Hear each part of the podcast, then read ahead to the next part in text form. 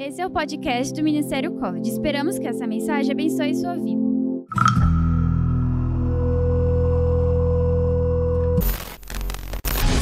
E, gente, é, semana que vem nós temos culto, dos dois cultos, e provavelmente serão nossos últimos cultos desse ano. Ah, isso, galera, vamos de novo. Ficou, ensaiamos agora. E provavelmente serão os nossos últimos dois cultos deste ano. Ficou bonito isso, tem que filmar. Cadê a Amanda? tem que, Amanda. Tomara que saia no Pod College. Mas, é, e nós estaremos no anexo, tá bom? Já vamos avisar. Estaremos no anexo, porque estaremos, vai estar tendo workshop para casais aqui na igreja, aqui no templo. Então nós vamos pular para o anexo. Estaremos lá dentro. E nossos dois últimos cultos serão lá. Vamos finalizar lá bem apertadinhos, grudadinhos, quentinhos, no calorzinho bem gostoso mas vai ser top, vai ser bênção em nome de Jesus do mesmo jeito. Para encerrar, então, venha, chama a galera para vir no nosso último culto, fala para a galera estar tá aqui, chama seus amigos, o pessoal. Fala, galera, é o último culto, a gente tem que estar tá lá, todo mundo junto, a gente tira uma foto do final do ano, ia ser massa também. E a gente está junto nos últimos. E aí, assim como for, a gente for sabendo quando volta, as datas que vão voltar, a gente vai avisando para vocês nos grupos, no Instagram. Inclusive, reforço, se você não está no grupo, me cobre, me manda um zap e a gente coloca você lá no grupo. Amém? Amém? Fechou, gente? Galera, são esses os avisos. Vamos partir para a nossa ministração de hoje, para o nosso tema. E o tema de hoje é Vem e vê. Vem e vê. Duas palavrinhas, dois verbinhos, um convite feito a algumas pessoas. E a gente vai ver isso com alguma frequência na Bíblia, algumas vezes, essa palavrinha. Mas, sem querer querendo, a ministração de hoje tem até a ver um pouquinho com semana passada. Semana passada, para quem estava aqui, quem ouviu, quem veio, nós falamos sobre a importância das nossas lágrimas e de como elas têm poder para regar as nossas sementes? Como elas podem regar as sementes que plantamos, seja na vida do próximo, ou seja as sementes que plantam em nós, como nós podemos regar essas sementes, e com as nossas lágrimas nós vamos colher frutos, porque a promessa de Salmo 125 que nós vimos semana passada é que aquele que semeia chorando vai colher com alegria, e essa é uma promessa, essa é uma certeza, aquele que plantou chorando vai colher sorrindo. Então, nós vimos isso e hoje nós vamos falar um pouquinho sobre a parte depois da semente, depois do regar as sementes, o que vem depois? Os frutos. O que vem depois de plantar aquele feijãozinho no algodão que a gente levava para casa e, e ele dava uma, um frutinho, saía um raminho. E nós vamos falar sobre a colheita hoje, nós, e, e vem e vê, tem tudo a ver com colheita. E vocês vão entender daqui a pouco essa parada do vem e vê, e como isso tem a ver com colher, com a colheita de frutos. E para a gente começar esse papo, eu quero que vocês abram a Bíblia em João 4,35. O Evangelho de João, capítulo 4, versículo 35.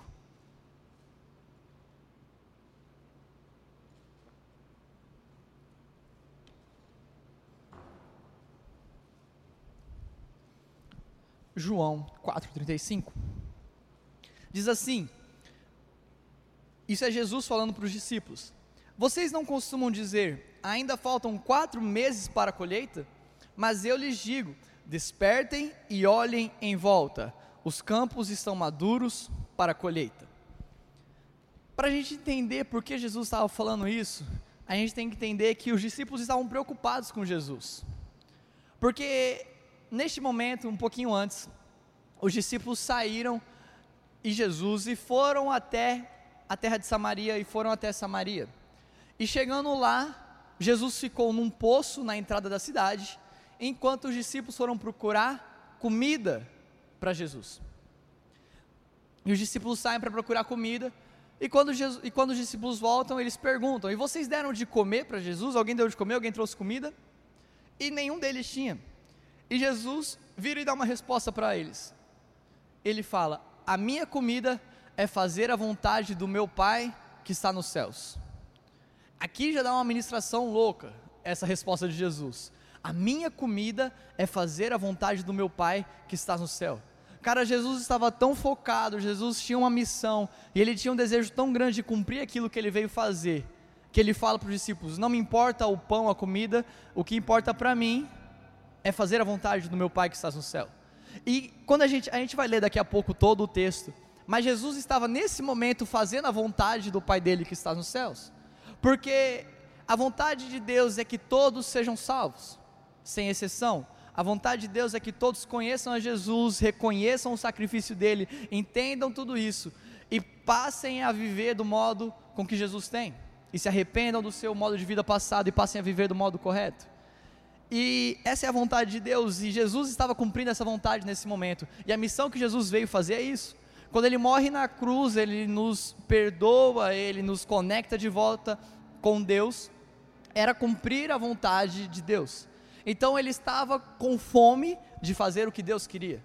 E ele responde isso para os discípulos: Gente, a minha comida é fazer a vontade do meu Pai que está nos céus. E aí ele continua e chega no João 4,35 que nós lemos. E ele fala: Vocês não costumam dizer, e começa o texto que nós lemos, porque essa galera vivia da agricultura. E eles sabiam quando tinha comida, quando tinha colheita, quando tinha frutos. Eles sabiam as estações, eles sabiam os tempos corretos para colher. E os discípulos, pelo visto, eles tinham esse debate frequente entre eles. Mas ainda faltam quatro meses para a colheita. É isso que Jesus está falando. Vocês não dizem isso? Ainda faltam quatro meses, ainda falta tempo para a colheita. Porque eles olhavam para o campo e de olhar para o campo eles sabiam como estavam as sementes, sabiam como estavam a plantação e eles sabiam quanto tempo faltava para a colheita.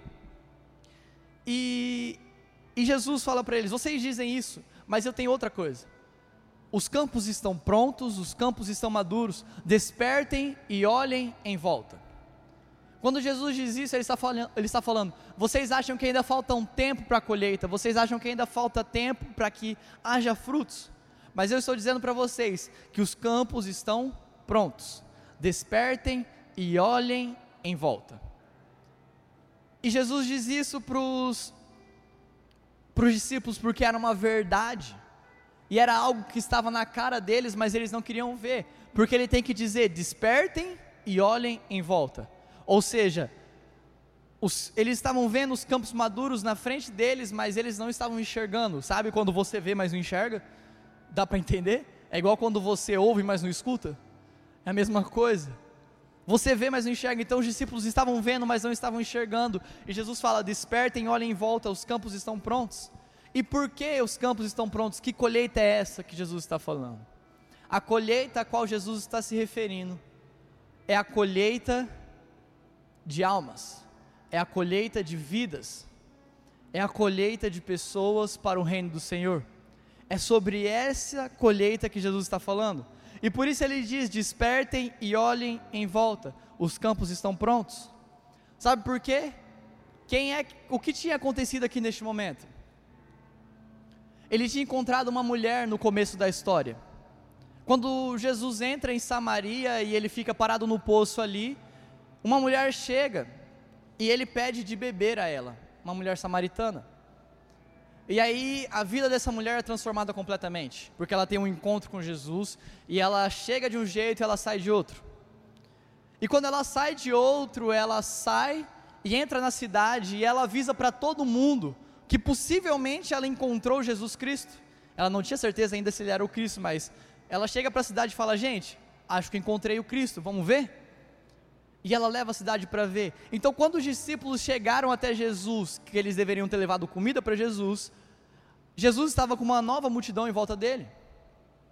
Jesus foi, ficou ali sozinho, mas quando os discípulos voltam, tem uma multidão em volta. Então Jesus fala: despertem, olhem em volta, os campos estão prontos.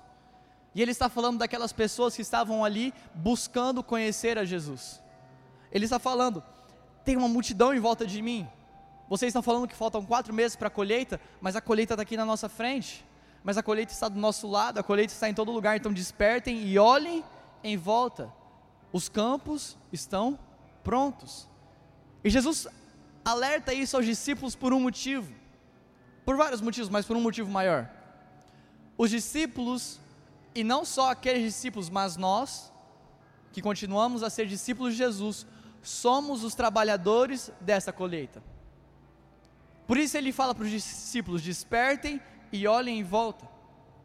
Por que, que ele precisava alertar os discípulos para a necessidade de olhar e ver a colheita? Porque os discípulos são os trabalhadores dessa colheita. E quando eu falo os discípulos, eu não estou me referindo só aos caras que estavam lá na época, mas estou falando da gente também. Nós somos os trabalhadores desta colheita que Jesus está avisando, que os campos estão prontos. Nós somos esses trabalhadores. E fica com a sua Bíblia aberta em João 4,35 aí de novo para a gente continuar lendo. E Jesus está falando: despertem, olhem em volta, vocês são os trabalhadores, os campos estão prontos. Os campos estão maduros eles estão prontos aqui na nossa frente. E nós devemos colher esses frutos. Olha o que, olha como é que continua João 4:35. De novo, vocês não costumam dizer, ainda faltam quatro meses para a colheita? Mas eu lhes digo: despertem e olhem em volta, os campos estão maduros para a colheita. 36. Os que, os que colhem já recebem salário, e, o, e os frutos que ajuntam são as pessoas que passam a ter a vida eterna. Que alegria espera tanto o que semeia quanto o que colhe. Vocês conhecem o ditado: um semeia e o outro colhe, e é verdade. Eu envio vocês a colher onde não semearam, outros realizaram o trabalho, e agora vocês ajuntarão a colheita. Então Jesus está falando, no versículo 37, interessante o, quer dizer, o 36, quando ele termina, ele diz que alegria espera tanto que semeia quanto que colhe. Então ele está falando, por mais que a gente semeou com lágrimas, há uma alegria que espera aquele que vai colher com alegria. Mas o 36 diz: os que colhem já recebem salário, e os frutos que ajuntam são as pessoas que passam a ter a vida eterna. Então, os frutos de qual Jesus está se referindo, os frutos que ele está falando, são aqueles que passam a ter a vida eterna, ou seja, são aquelas almas que passam a conhecer a Cristo, que passam a reconhecê-lo como Salvador, que passam a reconhecer o senhorio dele sobre a vida. Os frutos aos quais Jesus está dizendo, os frutos aos quais ele está alertando os discípulos é: eles estão prontos e os frutos são essas pessoas. Porque provavelmente havia uma nova multidão em volta de Jesus ali em Samaria, depois que aquela mulher teve a vida transformada. E Jesus está falando: despertem, olhem em volta, tem uma multidão aqui. Esses são os campos, esses são os frutos que nós devemos colher. Vocês são os trabalhadores, vocês são os caras que vão trabalhar nessa, nessa roça, nessa colheita. Vocês vão colher, vocês vão pegar esses frutos, e os frutos são as pessoas que passam a ter a vida eterna. E sabe, esse é o nosso trabalho, colher. E sabe como que a gente colhe esses frutos? falando de Jesus. A gente vai colher esses frutos falando de Jesus. Falando de Jesus para quem é próximo da gente. Falando de Jesus para os nossos amigos. Falando de Jesus para a nossa família. Falando de Jesus para as pessoas que a gente não conhece. Falando de Jesus para todo mundo que a gente achar na rua. É assim que a gente colhe os frutos. Porque os, o, o campo está pronto, a colheita está madura, mas alguém precisa colher. E como que a gente vai colher? Só se nós chegarmos e falarmos de Jesus para essas pessoas. E sabe, cara, isso não é um trabalho difícil. Porque falar de Jesus não pode ser difícil para a gente.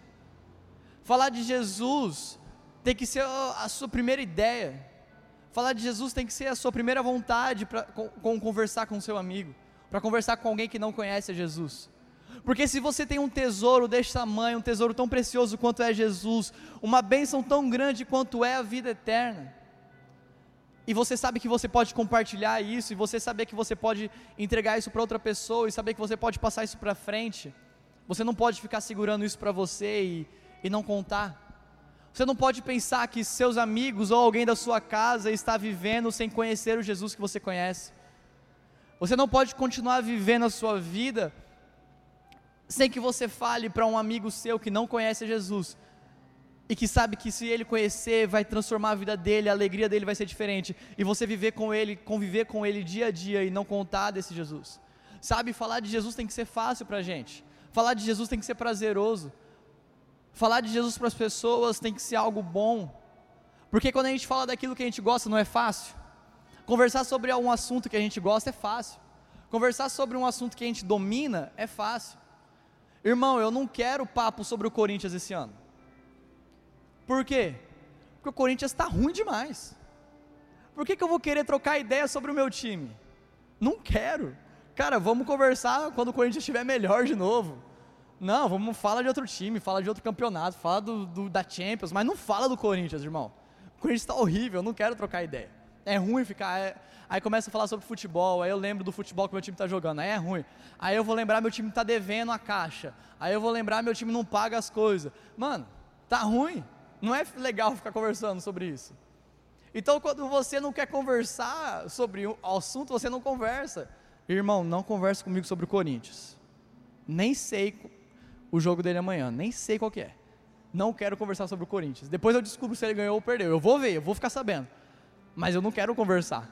Não quero ficar criando expectativa. Então, eu me afasto. Mas se a gente gosta de alguma coisa, se a gente tem algo para compartilhar tão bom quanto é Jesus, a gente tem que falar. É diferente do Corinthians, bem diferente.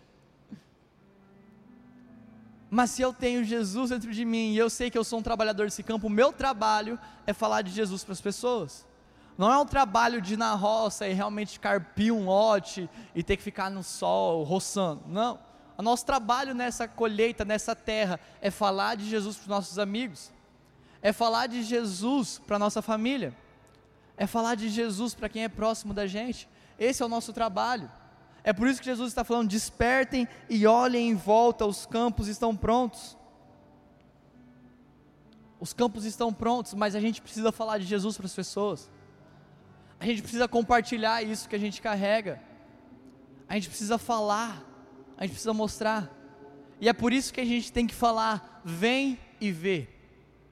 Vem e vê. Porque lembra da mulher samaritana? Irmão, a mulher estava mal na vida cinco maridos e o que estava com ela não era o dela. A mulher chegou no poço para pegar água e Jesus pede água para ela. E no momento ela dá um passo atrás, ela fala: Mas você não é judeu? Porque os judeus e os samaritanos não se batiam, eles não eram amiguinhos. Na verdade, eles eram bem inimigos. E, e ela fala assim: Mas eu sou samaritano, você é judeu? Como é que funciona? Então ele dá uma resposta para ela e fala assim: se você soubesse quem está te pedindo água, você pediria água e eu te daria da água da vida e você nunca mais teria sede. Quando ela, eu imagino a reação dela já quando ele deu essa resposta. Se você soubesse quem eu sou, você que pediria água e eu te daria uma água que não te dá, que você nunca mais vai ter sede. E quando Jesus fala isso, eu já imagino que ela, o que, que esse cara está falando? Qual, que, que água é essa? E ela continua ali, ela insiste e, e Jesus revela a vida dela e fala: Você tem cinco maridos e tá, você teve cinco maridos e o que você está com agora não é seu. Vixe, pensa alguém falar isso. Aquela mulher desse desabado. E, mas ela tem um encontro com Jesus e ela é transformada e ela é restaurada. E ela sai dali. E quando ela sai e vai para o povoado, ela sai, deixa o poço e ela chega até a cidade, ela faz isso, ela chama as pessoas, ela fala vem e vê. João 4, 29. Se você deixou sua Bíblia aberta aí agora em 35, um pouquinho para trás. A mulher samaritana então chega na cidade e ela fala: Venham ver. Um homem que me disse tudo o que eu já fiz na vida. Será que ele, será que não é ele o Cristo? Então as pessoas saíram do povoado para vê-lo. Olha o comecinho do versículo de novo. Venham ver. Em algumas versões você vai achar vinde e vede. Em outras versões você vai achar vem e vê, mas aqui ela diz venham ver, que é o tema da ministração. Vem e vê. E ela chega e fala: vem e vê um homem que conheceu, conhece tudo a meu respeito. Será que não é ele o Cristo?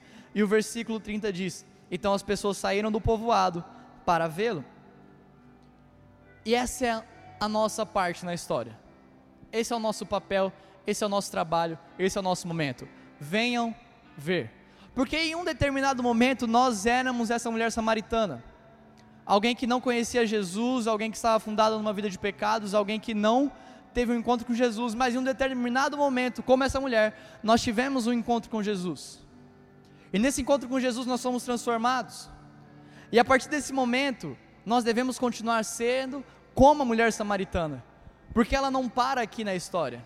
Ela não conhecia Jesus, mas conheceu, foi transformada. E agora nós éramos como ela, mas agora devemos continuar sendo. A partir do momento que ela sai desse encontro e vai e chama todo mundo para ter o mesmo encontro que ela teve. Esse é o nosso papel. Venham ver. Cara, se eu tive um encontro com Jesus, se eu tive esse momento com o Senhor, eu tenho que compartilhar isso com quem eu conheço. Eu tenho que compartilhar isso com os meus amigos. Eu tenho que compartilhar isso com as pessoas próximas de mim. Eu tenho que compartilhar na minha casa. Eu tenho que compartilhar com a minha família. Porque esse é o meu papel colher os frutos que já estão prontos. Jesus já avisou: os campos estão prontos, a colheita está madura, mas nós precisamos ir até a colheita, nós precisamos colher, nós precisamos falar de Jesus, nós precisamos dizer: venham ver. Nós precisamos fazer a nossa parte do vim de verde, vem e vê. Sabe, essa mulher foi uma das primeiras evangelistas que se tornaram depois de um encontro com Jesus. Ela se tornou uma missionária, uma evangelista. Ela saiu dali e chamou toda uma cidade para conhecer Jesus. Não sei quantos foram, mas a Bíblia diz que então as pessoas saíram para conhecê-lo, saíram para vê-lo. Então as pessoas foram atrás de conhecer quem é Jesus. Porque as pessoas estão sedentas, cara. Elas estão precisando conhecer a Jesus. E nós precisamos correr aos campos, nós precisamos correr até a colheita, nós precisamos ir atrás dessas pessoas. Nós precisamos correr atrás dos nossos amigos e colhê-los. Porque nós não podemos deixar que o tempo passe sem falar de Jesus para as pessoas. Nós não podemos deixar que as coisas passem, a vida passe, os dias passem, sem que a gente fale de Jesus para as pessoas. Sem que a gente apresente Jesus, sem que a gente apresente o Cristo que nós conhecemos, que nós carregamos. Nós não podemos deixar que isso passe, porque as pessoas estão sedentas, as pessoas querem conhecer, as pessoas precisam. E sabe, alguém que fez isso muito bem foi João Batista, alguém que apresentou Jesus. Literalmente, essa era a missão de João Batista: preparar o caminho, aplainar o caminho para o Cristo. Essa era a missão de João Batista: preparar para que Jesus viesse. E João tinha consciência disso, João tinha entendimento perfeito sobre isso e ele fez isso direitinho. Você que está sua Bíblia aberta aí no livro de João ainda, eu quero que você volte algumas páginas comigo, em João 1,35.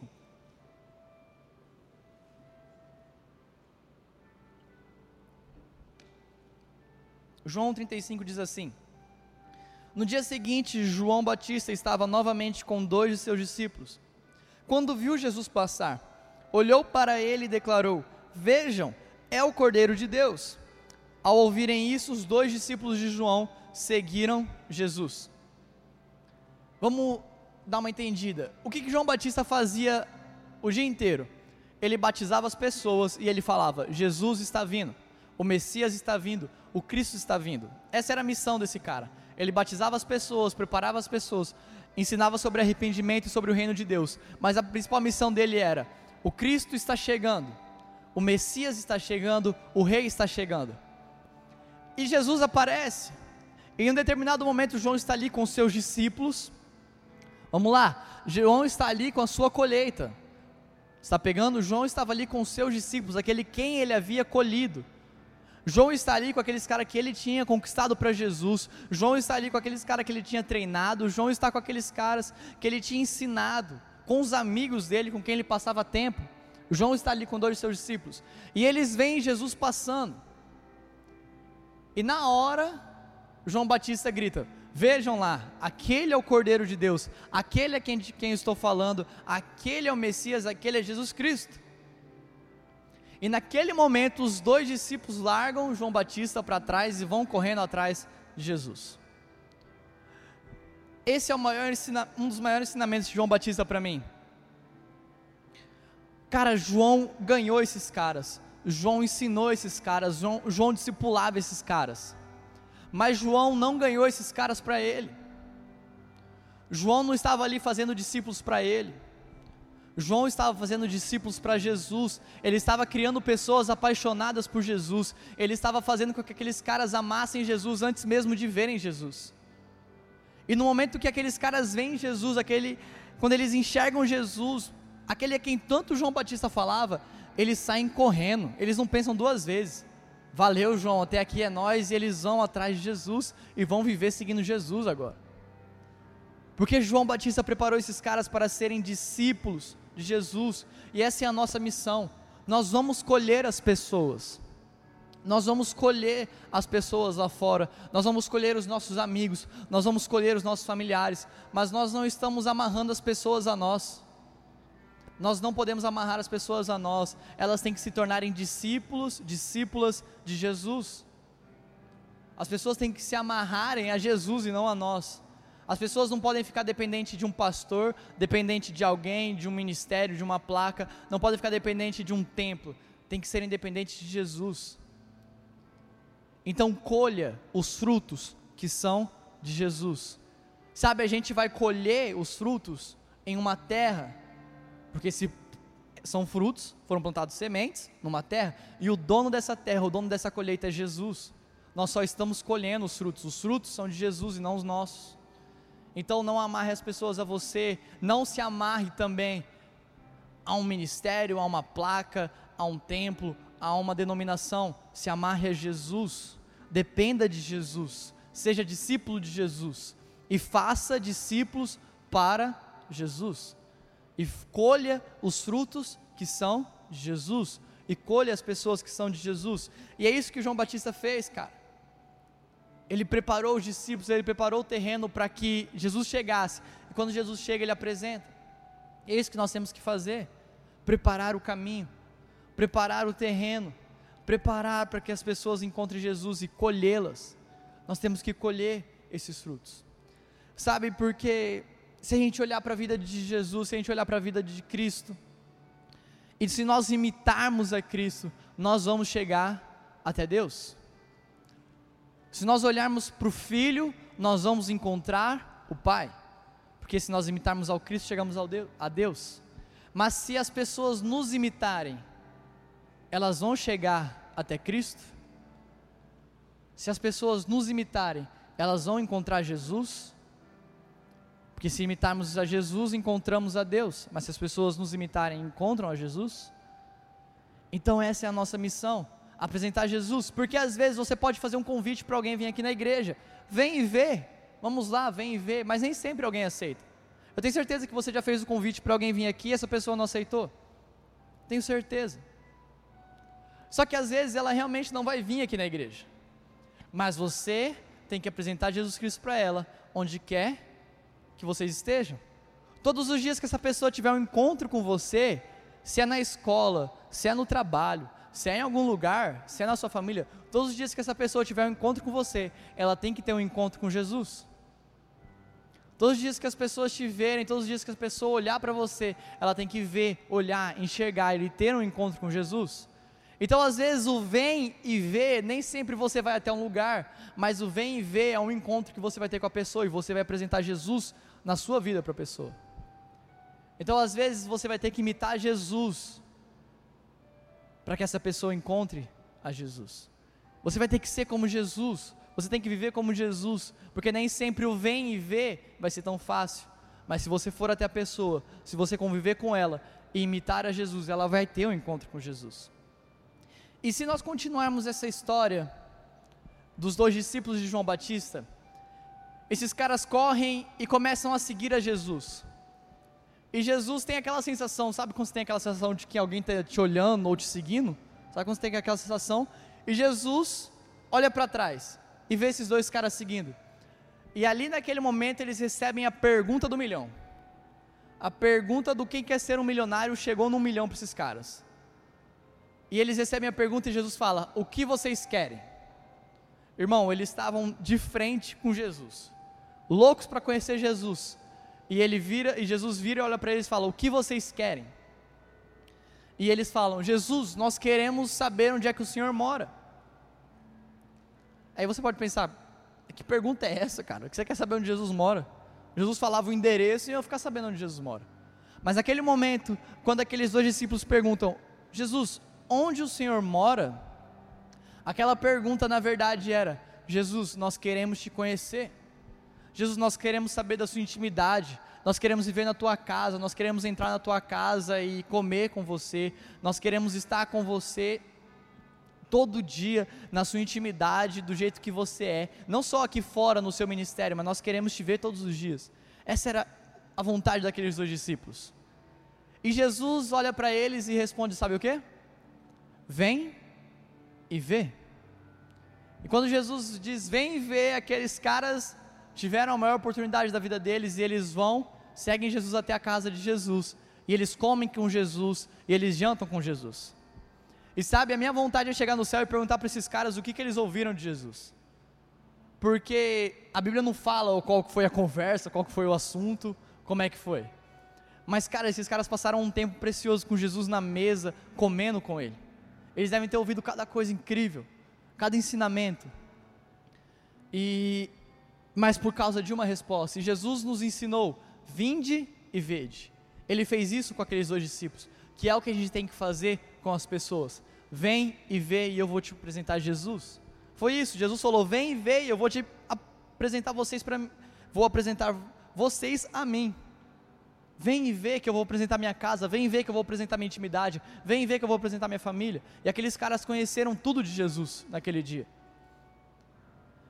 Então é isso que a gente tem que fazer, vem ver.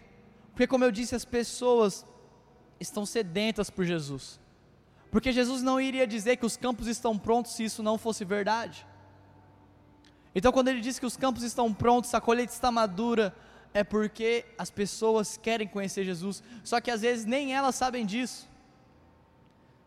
O seu amigo, a sua amiga quer conhecer a Cristo, quer saber quem é Jesus, só que às vezes nem ela sabe que ela precisa disso, só que às vezes nem ela sabe que ela quer conhecer. Então o nosso papel é vinde e vede, vem e vê. É isso que nós devemos fazer. É isso que nós devemos ir, ir atrás. E sabe, você pode estar se pensando, cara, mas eu sou novo para isso.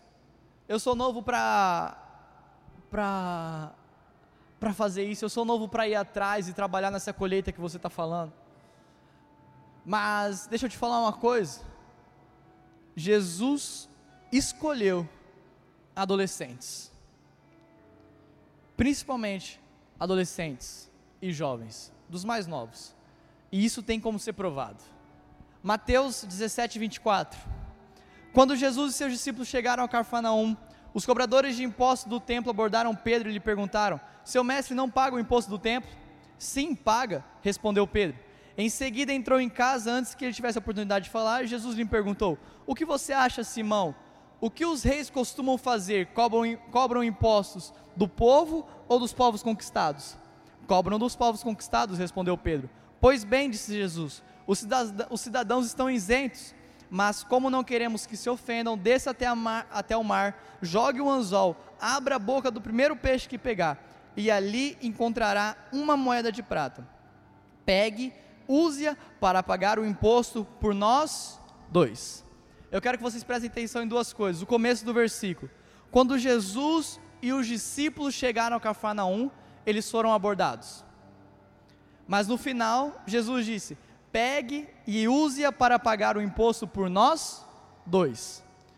Então Jesus e os discípulos chegaram lá, mas Pedro pagou o imposto por Jesus e por ele apenas. Apenas pelos dois, sendo que eles estavam juntos. Agora, se a gente vai para a origem desse imposto, se a gente vai para onde esse imposto foi instituído, nas leis do povo de Deus, lá em Êxodo 30, versículo 13 e 14 diz: Cada pessoa contada entregará uma pequena quantidade de prata como oferta sagrada ao Senhor.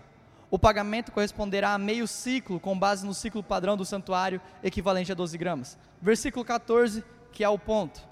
Todos os homens de 20 anos para cima entregarão ao Senhor essa oferta sagrada. Então, todos os homens de 20 anos para cima eram obrigados a entregar esse imposto. Enquanto Jesus fez apenas Pedro pagar por ele e por Jesus. Sabe, a gente não tem certeza quais os discípulos estavam juntos, a gente não tem certeza qual era o contexto da situação. Mas grande parte dos discípulos de Jesus eram jovens. Até porque os rabis, os mestres daquela época, eles faziam isso eles recrutavam os jovens que tinham um futuro, que tinham um potencial, para que eles ensinassem.